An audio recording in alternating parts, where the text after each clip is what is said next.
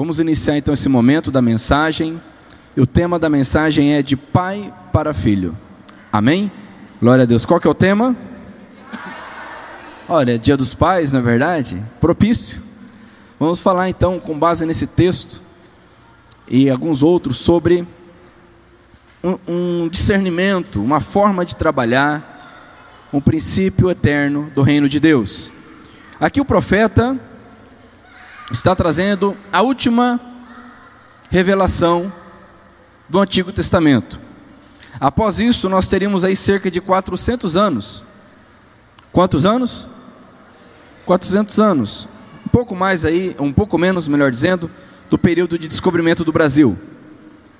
Mais de 400 anos de silêncio, onde então nós teríamos o surgimento do Senhor Jesus. Ele viria então, o Deus Todo-Poderoso, viria até nós, se transformaria em homem e tra trazendo um novo testamento, a nova aliança, o Evangelho. Mas nos importa nessa noite aqui meditarmos acerca desse texto. Aqui o profeta, como a maior parte dos profetas aqui, desse, desse trecho das Escrituras, ele está ministrando a Israel, ao povo de Israel, e de forma específica para o fim, acerca do fim. E vocês leram aqui que Deus está preparando esse momento. É interessante essa expressão, preparando, o apóstolo Pedro, ao escrever uma de suas cartas, ele lembra que muitos zombavam dessa fala, dizendo: Olha, nós já ouvimos isso aí desde os avós, desde os bisavós, nós já ouvimos essa história aí que Jesus, que Deus está preparando, que Deus vai voltar. E Pedro então responde: Olha, se Deus tarda, tarda entre aspas, né, porque Deus não tarda, mas se nos parece que Ele está tardando, nada mais é por conta da graça e misericórdia dele, para que tenhamos a oportunidade, quem sabe hoje é a última, né, você que me ouve aí de longe, online, quem sabe hoje é a última, de se arrepender e entregar sua vida ao Senhor Jesus. Mas o fato é que o texto nos diz que Deus está preparando um momento. Entre outras coisas, haverá a condenação dos orgulhosos. E por que dos orgulhosos? Porque o que pode, o que permite que alguém seja salvo, não é a bondade intrínseca, porque essa não existe no ser humano, a ponto de contentar, a descomparar a bondade do Senhor. Não é a sabedoria, o discernimento, que apesar do ser humano possuir, também não é capaz de salvá-lo. Mas o que opera esse milagre é a obra de Cristo na cruz, e eu peço a tua atenção nisso agora. Quando o homem, quando a mulher se arrepende dos seus pecados, ele é perdoado e salvo, ela é perdoada e salva. Mas isso não acontece com o orgulhoso. O orgulhoso não se arrepende, o orgulhoso não pede perdão, o orgulhoso não confessa pecado.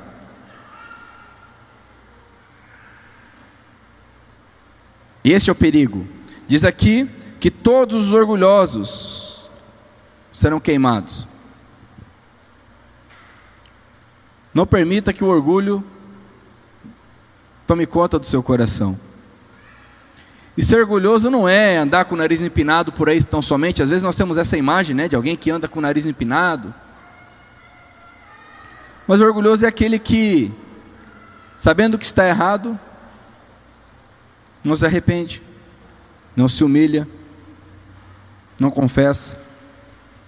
A Bíblia diz que aquele que se humilha será salvo, mas aquele que se exalta será abatido. Mas não é esse o tema da noite, mas para enfatizar esse ponto é importante. Mas para nós que tememos, diz aqui, para vocês que temem, a minha salvação brilhará. Glória a Deus. O temor do Senhor é o princípio da sabedoria. Deus é Deus, Deus é Senhor, Deus é Salvador, Deus é pastor, Deus é Rei, a Bíblia diz. E temor ao Senhor não é medo, temor ao Senhor é reverência, é o desejo de não desagradá-lo. Sabe aquele sentimento que você tem em relação à mãe, em relação ao pai? De não querer fazer algo que vai entristecer? Isso é temor. Isso não é, não é medo. Os que temem o Senhor, para esses a salvação brilhará. E volto a dizer, isso não é uma questão de mérito. Não é porque somos melhores ou piores. É uma questão de ouvir a palavra e obedecer. Mas uma característica importante, ou melhor, uma condição para que o dia do Senhor aconteça é que virá Elias. Elias foi um grande profeta do Antigo Testamento, interessante porque Elias não morreu. Ok? Elias, tem dois homens na Bíblia que não morreram. O Senhor Jesus morreu, mas ele ressuscitou, ok? Mas dois homens não morreram na Bíblia. A Bíblia diz que Enoque, quem já ouviu falar de Enoque aqui? É da novela, né? Não, é da Bíblia. É da novela, não. Se é da novela, corre lá em Gênesis para ler. Ok? Enoque e Elias.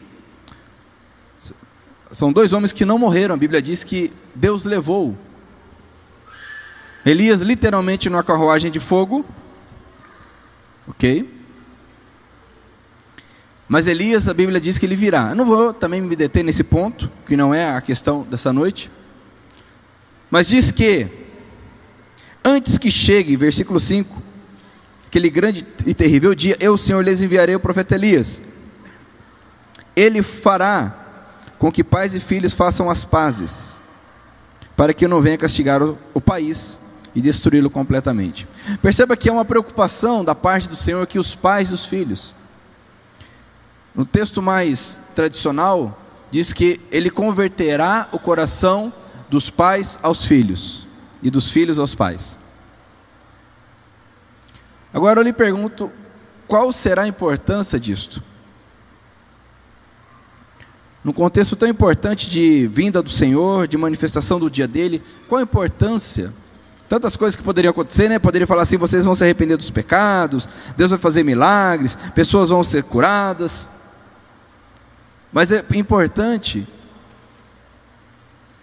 que o que deve acontecer é a conversão dos pais aos filhos e dos filhos aos pais. Sabe, amados, que é uma preocupação da parte do Senhor em continuidade. Diga assim comigo: continuidade. Continuidade.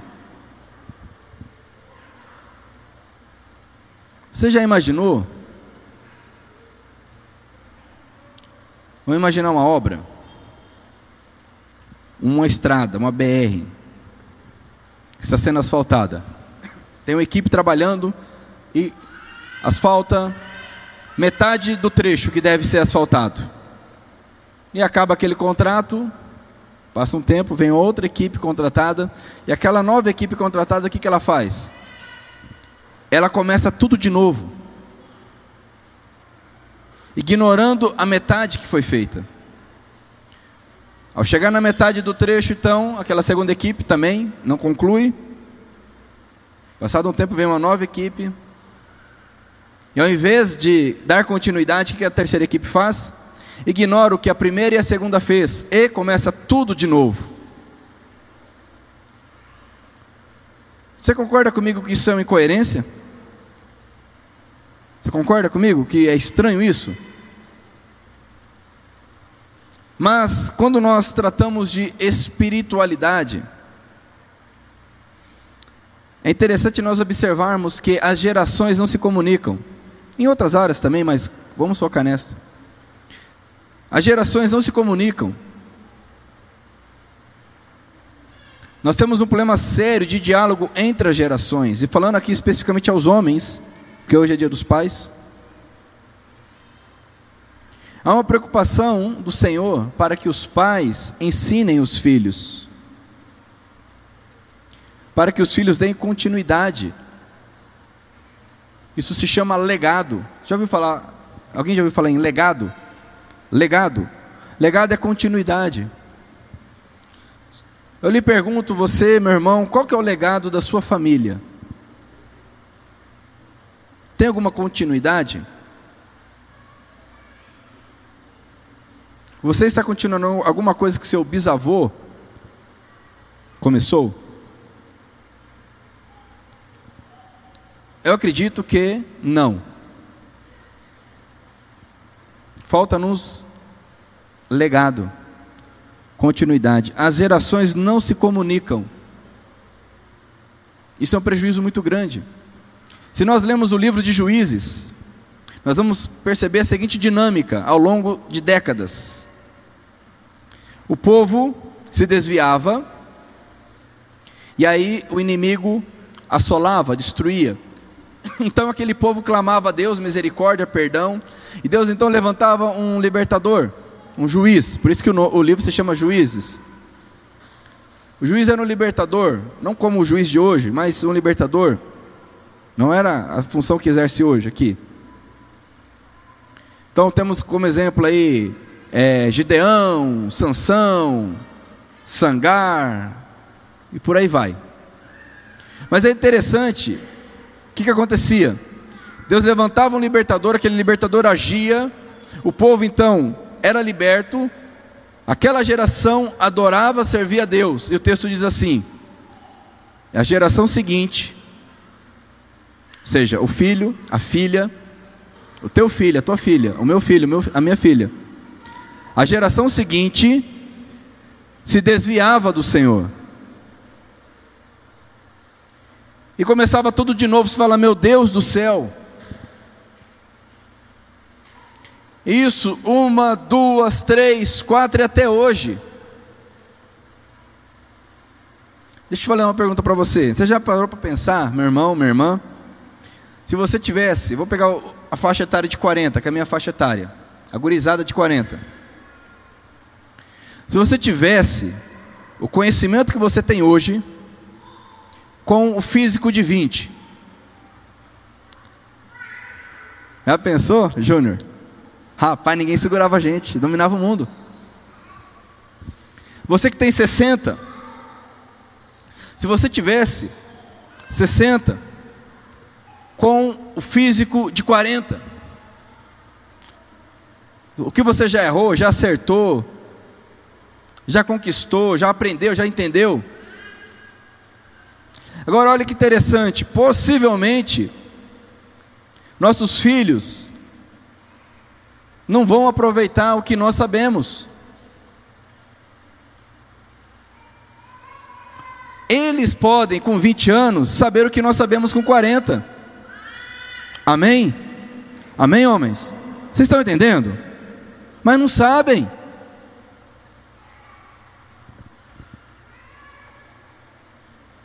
Gurizada hoje faz o quê? Deu algum problema no carro, não sabe. Põe no YouTube. Tem algum problema? Lógico que não. Mas muitas vezes o pai sabe aquela questão, e o filho não sabia, porque o pai não ensinou o filho. É uma questão simples. Em relação a Deus, a caminhada cristã é a mesma coisa. Meu filho não precisa a não ser que ele queira cometer os erros que eu cometi.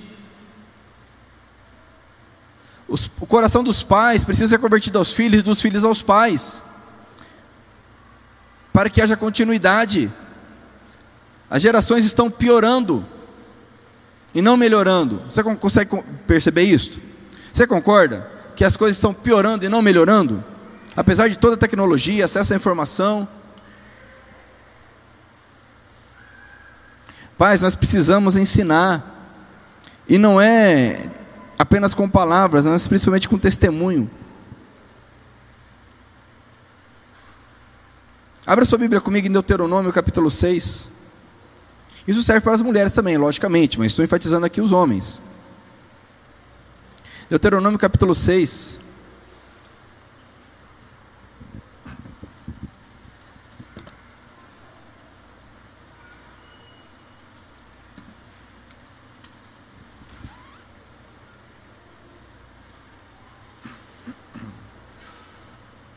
Deuteronômio é o quinto livro da Bíblia. Você vai lá no início, tem Gênesis, Êxodo, Levítico, Números, Deuteronômio. Moisés escreveu esse livro. E no capítulo 6, nós temos algumas instruções para nós. Princípios eternos. Olha o que diz aqui. Versículo 4: Escute, povo de Israel.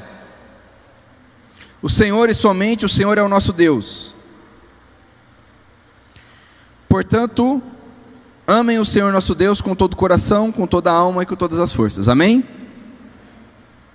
Glória a Deus. Versículo 6 diz: Guardem sempre no coração as leis que eu lhes estou dando hoje. E não deixem de ensiná-las, olha só. E não deixem de ensiná-las aos seus filhos. Repitam essas leis em casa e fora de casa, quando se deitarem e quando se levantarem. Amarrem essas leis nos braços e na testa, para não as esquecerem. E as escrevam nos batentes das portas das suas casas e nos seus portões.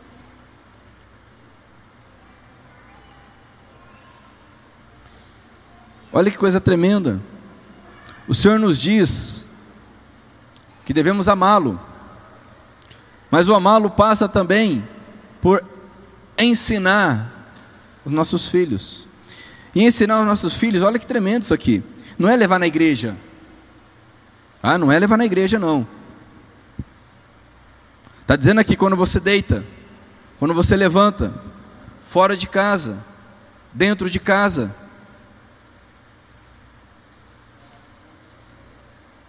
Quando ele tiver 20, ele terá o conhecimento que você tinha aos 40. Olha que tremendo.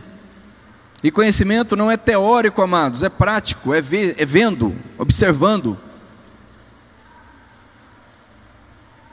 Estava ministrando alguns homens esses dias. Também hoje enviei um vídeo aos homens, e uma das coisas que diz essa mensagem é que nós não somos responsáveis pelas decisões que nossos filhos tomam. Nós não somos responsáveis pelas decisões que eles tomam. Não devemos tomar decisões por eles. Mas nós temos o dever, presta atenção nisso, nós temos o dever de permitir que os nossos filhos nos vejam tomando decisões. Amém? Quero ver um amém bem forte. Eu lhe pergunto: seus filhos têm visto vocês tomando decisões e como? No grito? No estresse? Na murmuração? Na angústia? na discussão. Como que os meus filhos me veem tomando decisões? Porque todos nós tomamos decisões financeiras, familiares, espirituais, as mais diversas. E todos nós somos pressionados diariamente. Quem aqui é pressionado diariamente? Tem problemas, situações difíceis? Levanta a mão, vamos ver. Então, nossos filhos estão observando como que nós tomamos decisões.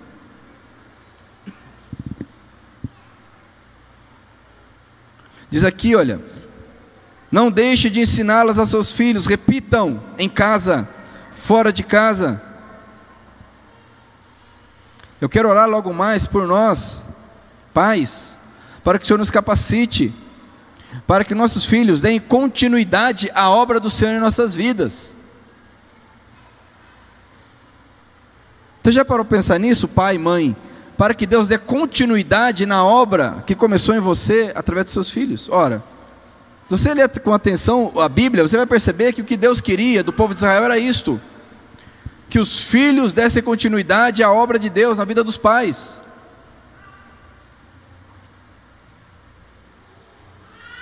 E na igreja também é assim. E não toda vez que começa uma geração tem que começar tudo de novo. Tudo de novo. 100 anos de evangelho sendo pregado. E o evangelho está do mesmo jeito, porque uma geração após outra tem que zerar e começar de novo.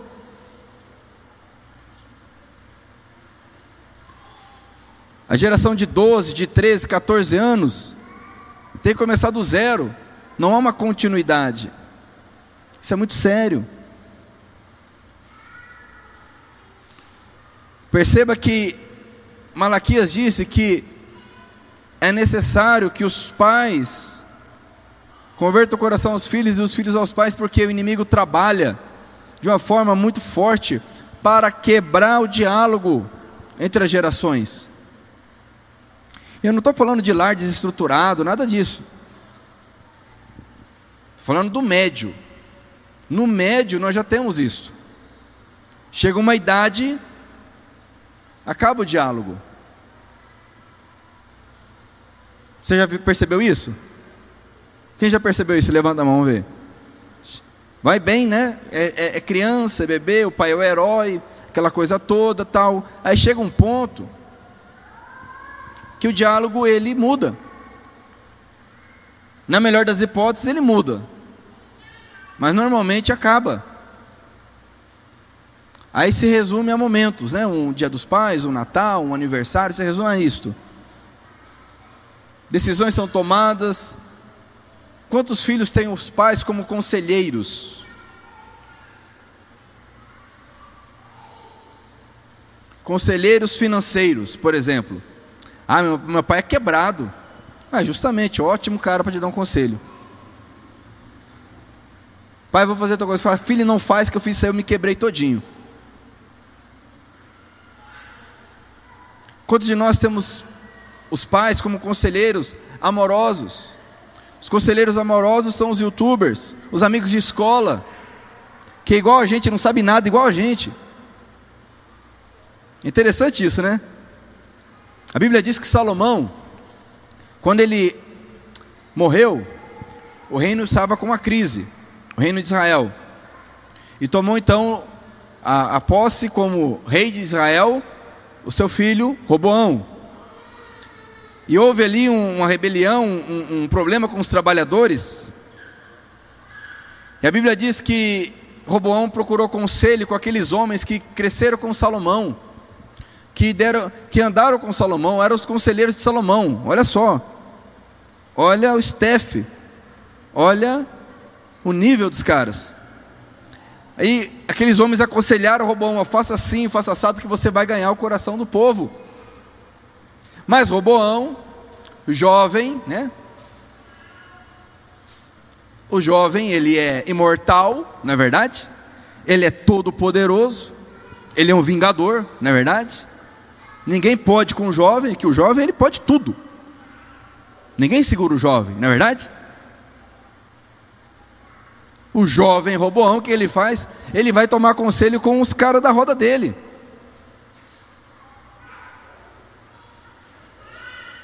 E aí eles dão um conselho e Roboão se arrebenta inteiro. Filhos, busca conselho com os pais. Eles já passaram. Já erraram já acertaram. Pais, orem, se esforcem, lutem. É preciso lutar. Se você puder me ajudar, diga para alguém assim perto de você: diga, é preciso lutar.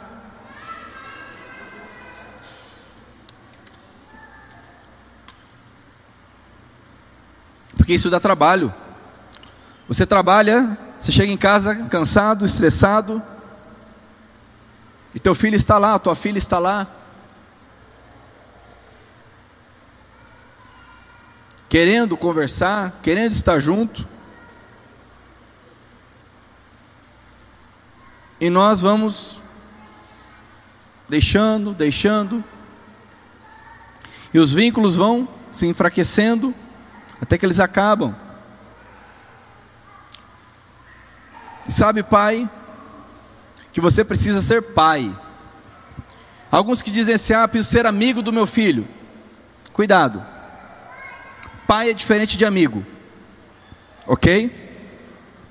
Pai é diferente de amigo. Porque o amigo nunca vai falar, não faça isso, que eu estou te mandando. Amigo não fala isso, né?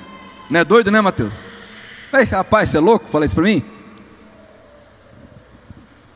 Pai não é amigo. É algo hum, diferente. Amigo é amigo, pai é pai. Ok? Não podemos confundir as coisas. É que nem Deus. Tem gente que acha que Deus é o amigão. É o amigão, né? Não teme a Deus, anda de qualquer forma e na hora que o negócio aperta, vou chamar meu amigão. Deus é Pai, cuidado. Deus é Deus. Sabe, amados, que o Senhor nos deu o privilégio de sermos um instrumento da vontade dEle na vida dos nossos filhos. Amém? É, é importante também nós destacarmos outro ponto, que é o seguinte: vocês já repararam que normalmente os erros se repetem? De uma geração para outra, os erros se repetem. Olha que incoerência, amados. O mesmo erro. Errar é humano, errar é normal, errar é comum. Agora, cometer o mesmo erro. Aquela história, né? O cara está andando, vê a casca de banana e fala: Meu Deus, vou cair de novo. Já viu essa história? É isso que nós vemos. A, vem a geração seguinte, está a mesma casca de banana. Vou cair de novo. Amados, precisamos lutar, nos esforçar, para que o coração dos pais seja convertido ao coração dos filhos e dos filhos aos pais. Isso dá trabalho. Isso exige esforço, mas não tem recompensa melhor. Tem um post no Instagram que eu não sei se é verdade, vive, aparecendo. Tem um ator famoso aí que ele tem milhões, né? E ele diz que quando ele morrer, não vai passar nada para o filho dele, né? Porque senão o filho dele vai perder, para o filho dele aprender a administrar e conquistar as coisas. Tem gente que bate palma, né? Oh, que bonito, né? Quer dizer, está dizendo claramente: eu não dei conta de ensinar meu filho a administrar o que eu conquistei. Então ele não vai dar continuidade, ele vai ter que começar do zero.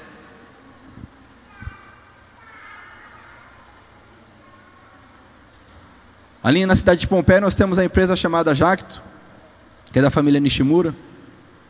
Eles que são responsáveis pela Universidade da Família. E algo interessante que nós vimos ali dias atrás foi a transição geracional. Terceira geração. Terceira ou quarta? Quarta?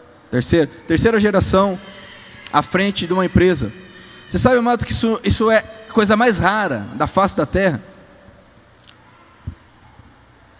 Raramente uma empresa transaciona de uma geração para outra. Você pega Ford, Chevrolet, McDonald's, pega esses nomes grandes aí, procura na história. Não transiciona. Para a terceira, então, é uma raridade. Não há continuidade. Aquilo que alguém começou, a geração seguinte consegue destruir, acabar com tudo. Quem sabe a tua história. Eu tenho uma parte da minha história assim. A família tinha lá terras, tinha uma história tal, vem a próxima geração, acaba com tudo. Foi tudo a perder. Como pais, o Senhor nos capacita a converter o coração dos nossos filhos a nós e os nossos ao deles, para que haja continuidade. O seu filho, a sua filha, precisa ser uma continuidade sua. Precisa ser uma continuidade da obra que o Senhor deu a você, confiou às suas mãos. Amém? Quem concorda comigo aqui? Talvez você nunca tinha ouvido falar sobre isso. Não é ser igual, amados, é continuidade, porque o que Deus tem para os nossos filhos é diferente, mas é uma continuidade. Aquilo que nós já conquistamos, eles não precisam conquistar de novo. Meu Deus, é loucura isso. Tem que errar de novo, a mesma coisa, meu Deus do céu. A gente vê isso, geração por geração, casamento é um problema, é divórcio. Aí vem a filha casa divórcio, vem um neto casa divórcio, vem o bisneto casa divórcio, é o mesmo problema, a mesma raiz. Em nome de Jesus, que o Senhor nos ajude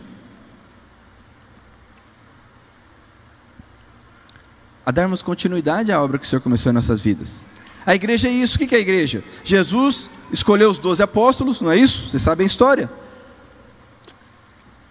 Morreu, ressuscitou, ascendeu aos céus. Jesus subiu aos céus, ficaram os onze. Os onze apóstolos. E mais alguns discípulos. Mais os onze apóstolos. E Jesus confiou a eles. E se desse errado? E se desse errado? Jesus subiu, eles ficaram ali, olhando para cima, apareceram dois varões de branco e falaram: Olha, por que vocês estão olhando para cima aí? Esse Jesus que subiu é o mesmo que vai voltar. Vai, faz a tua parte agora. E chegou até nós, olha que benção. Chegou até aqui em Nova Andradina, até lá em Bataiporã. Olha que benção. Continuidade, amados. E na nossa família tem que, tem que ser assim. Gerações após gerações, debaixo da bênção, da instrução do Senhor. Abra comigo a sua Bíblia em Provérbios, capítulo 22. Esse texto, com certeza, é conhecido da maioria.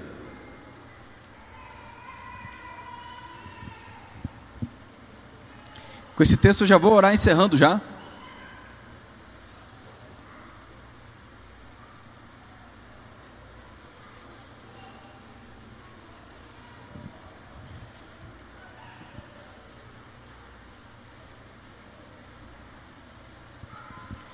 Provérbios 22, versículo 6.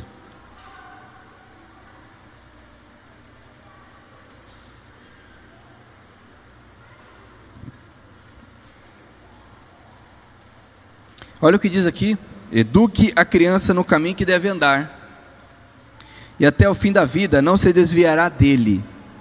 Olha que coisa tremenda. Quem já viu esse texto aqui? Isso é clássico também, né? É clássico dos crentes. É Bíblia.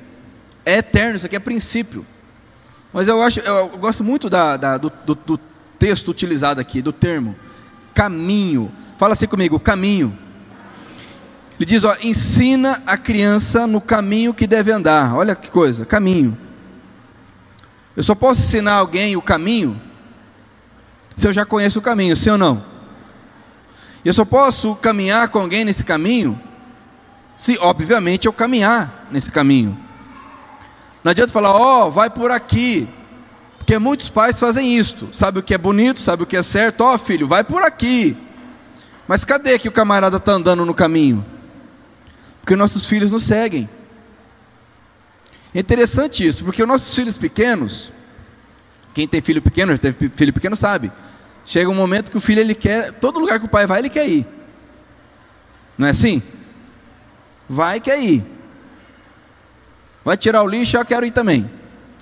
Vou ali no mercado, quero ir também. Vou ali na igreja, quero ir também. É assim. Passa um tempo, não quer mais andar junto. Por que será? Será porque um dos motivos é porque nós, o nosso caminho não está sendo agradável? Porque nossos filhos observam. Ensina a criança no caminho. Diga-se comigo, no caminho. É prática, amados. É vida. É vivência. Nossos filhos não precisam de teorias, conhecimento, ainda mais a nossa geração. Nossa geração aí com 6, 7 anos tem mais conhecimento que nossos avós com 80 tinham. Não tem experiência de vida, não tem prática, mas conhecimentos tem.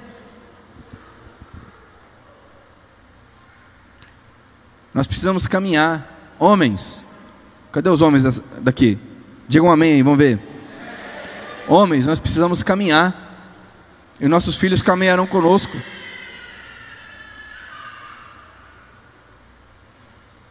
Caminhe, ensine no caminho que deve andar. Isso a vida toda. Em nome de Jesus. Que na nossa casa, na sua casa, como diz lá em Malaquias, haja conversão entre pais e filhos. Amém? Glória a Deus. Nós precisamos disto. Eu preciso disto, você precisa disto. Por que, que nós precisamos disso, amados? Porque Deus fez assim. É assim que Deus fez.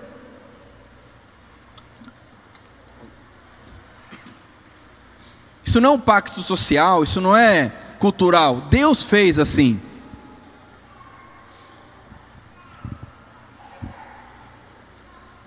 Glória a Deus pela oportunidade que estamos tendo hoje de mudarmos o que tem que ser mudado, de reforçarmos o que precisa ser reforçado, de agradecermos o que pode ser agradecido.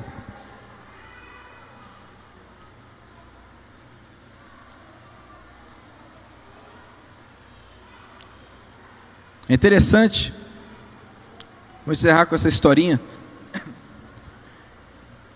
Um dia eu levantei pela manhã, estava lá em casa. Aí, normalmente eu pego a Bíblia de manhã para ler. Eu estava sentado lá na poltrona. Aí o Petros, ele está com três anos, devia estar tá com uns dois na época. Falou, papai, eu vou ler minha Bíblia também. Eu falei, mas nem Bíblia tem, né? Ele foi lá, pegou um livro que tinha lá, um livro do quarto dele. E veio, e sentou e ficou aberto, sabe, o livrinho dele. Olha aí, só, cara. E eu nunca falei, vai ler a Bíblia, porque não tem nem condições, né? Nossos filhos, observe o que nós fazemos. Agora, se ele nunca vê lendo a Bíblia, teve o culto dos homens esses dias, eu fui buscar ele na escola, e deixar ele em casa. Aí ele conversa, mais que come da cobra, pelo amor de Deus, conversa. Aí eu alguém me ligou, não mandei WhatsApp para alguém e falei do culto dos homens. Ele falou: "Papai, vai ter culto dos homens hoje?" Ele vai. Eu vou com você. Eu falei: "Não dá, filho, não pode. Não tem como." Não, vou lá te ajudar. Dá uma olhada. Agora, lógico, amados, que cada um aqui tem histórias parecidas com os filhos pequenos. A questão é, e daqui 10 anos? Daqui 20 anos? Daqui 30 anos? É a nossa caminhada que vai determinar. Eu quero orar também porque muitos, quem sabe, não têm o pai mais presente. Ou até tem o pai vivo, mas esse diálogo é difícil por algum motivo. Mas independente disso, amados, a Bíblia diz que no que depender de nós devemos buscar a paz com todos e que nós temos um Pai nos céus. E o nosso Pai, Ele é todo poderoso. E Ele pode nos orientar. Ele quer nos orientar. Ele tem poder para nos orientar. Amém? Glória a Deus. E Deus não é um plano B. É que Ele é tão bom que permite que nós, homens, sejamos instrumento na vida dos nossos filhos e filhas.